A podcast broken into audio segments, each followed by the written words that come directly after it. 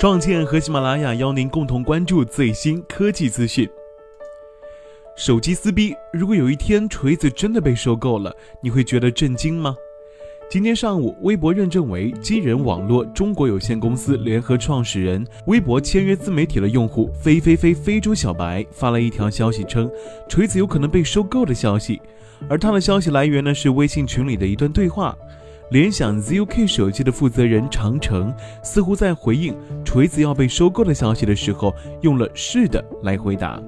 鉴于微信群的产品特性，我们不知道这段对话的前后语境，也不太了解长城回答的“是的”是否对应了锤子被收购了这个问题。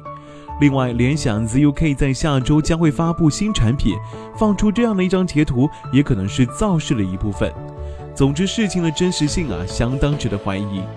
果然，在中午十二点左右，锤子科技创始人罗永浩在微博上转发爱范儿的相关报道之后辟谣：一、假的；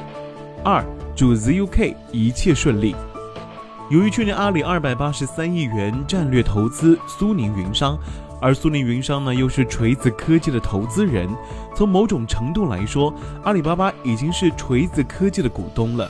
出于这一层关系，在前一段时间，罗永浩和阿里巴巴的关系变得非常亲密，也经常与马云出现在同一个画面当中，甚至与竞争对手阿里巴巴投资的另外一家手机公司魅族副总裁李楠表现出一副友好的画面，以至于让外界有无尽的遐想，阿里巴巴和锤子科技的关系到底有多近？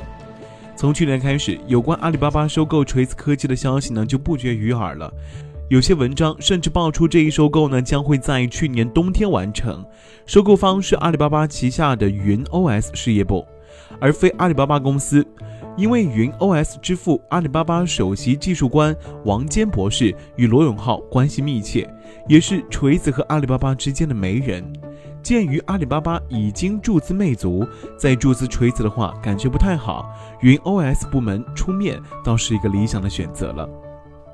当然，随着时间的流逝，二零一六年的夏天都已经快到了，这项交易依旧没有发生。锤子依旧安静地准备着他的新产品，云 OS 继续开拓他所能达到的客户。即便是这样，熟悉数码圈的朋友还是会觉得，云 OS 和锤子与其相濡以沫，不如相忘于阿里巴巴这个大江湖。锤子和魅族不同，老罗作为一个跨界人物，对于这个行业的认识和感受，基本上是从零开始的。比起在这个圈子里摸爬滚打了十几年的老炮们来说，在产品方面，我们已经看到了老罗的本事，优雅、美观、人性化、与众不同。但是在供应链和渠道建设方面，经常爆出问题，无疑是锤子的短板。而魅族经过这些年的磨练呢，已经有了一定的基础，最缺乏的就是大量的资本来支撑目前手机行业的竞争激烈，以及日益加快推出的新产品节奏。阿里巴巴在这个时候加一把力，对魅族、对阿里来说都戳在了基点之上。事实也证明，魅族和阿里巴巴合作之后，各方面的数字都有了极大的提高，无论是新品研发的速度，还是其销量和口碑，都呈现出指数级增长。基于云 OS 操作系统的魅族魅蓝 Mantle 已经成为去年双十一销量最多的手机之一，而锤子手机的现状呢，却是手机行业里的一个另类。这么多年，锤子只出了几个产品，还不如其他厂商一个季度出的新品多。你可以说锤子是走精品路线，然而你也不见得其他品牌的手机虽然快，但不是精品。而且这也不见得锤子系列的手机销量有多高。锤子啊有自己的节奏和调性，但整个手机行业也有着自己的节奏和调性。你可以不耻于环境，但却注定孤独，而且也不见得适应环境就是失去自我的本性。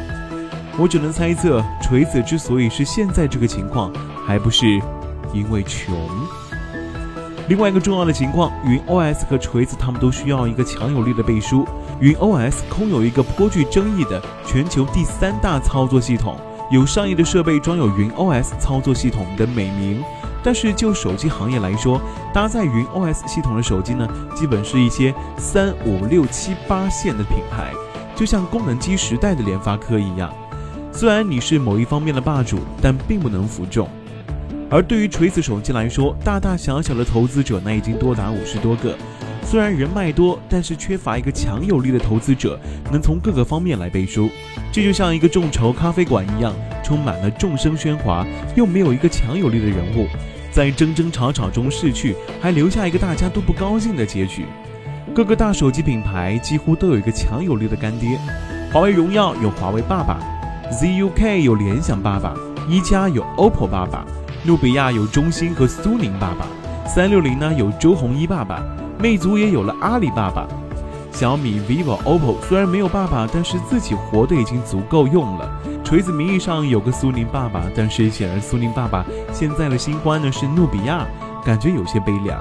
何况锤子想做的事情呢还很多，这一切都需要钱。然而钱呢？所以当锤子被收购的时候，你真的会震惊吗？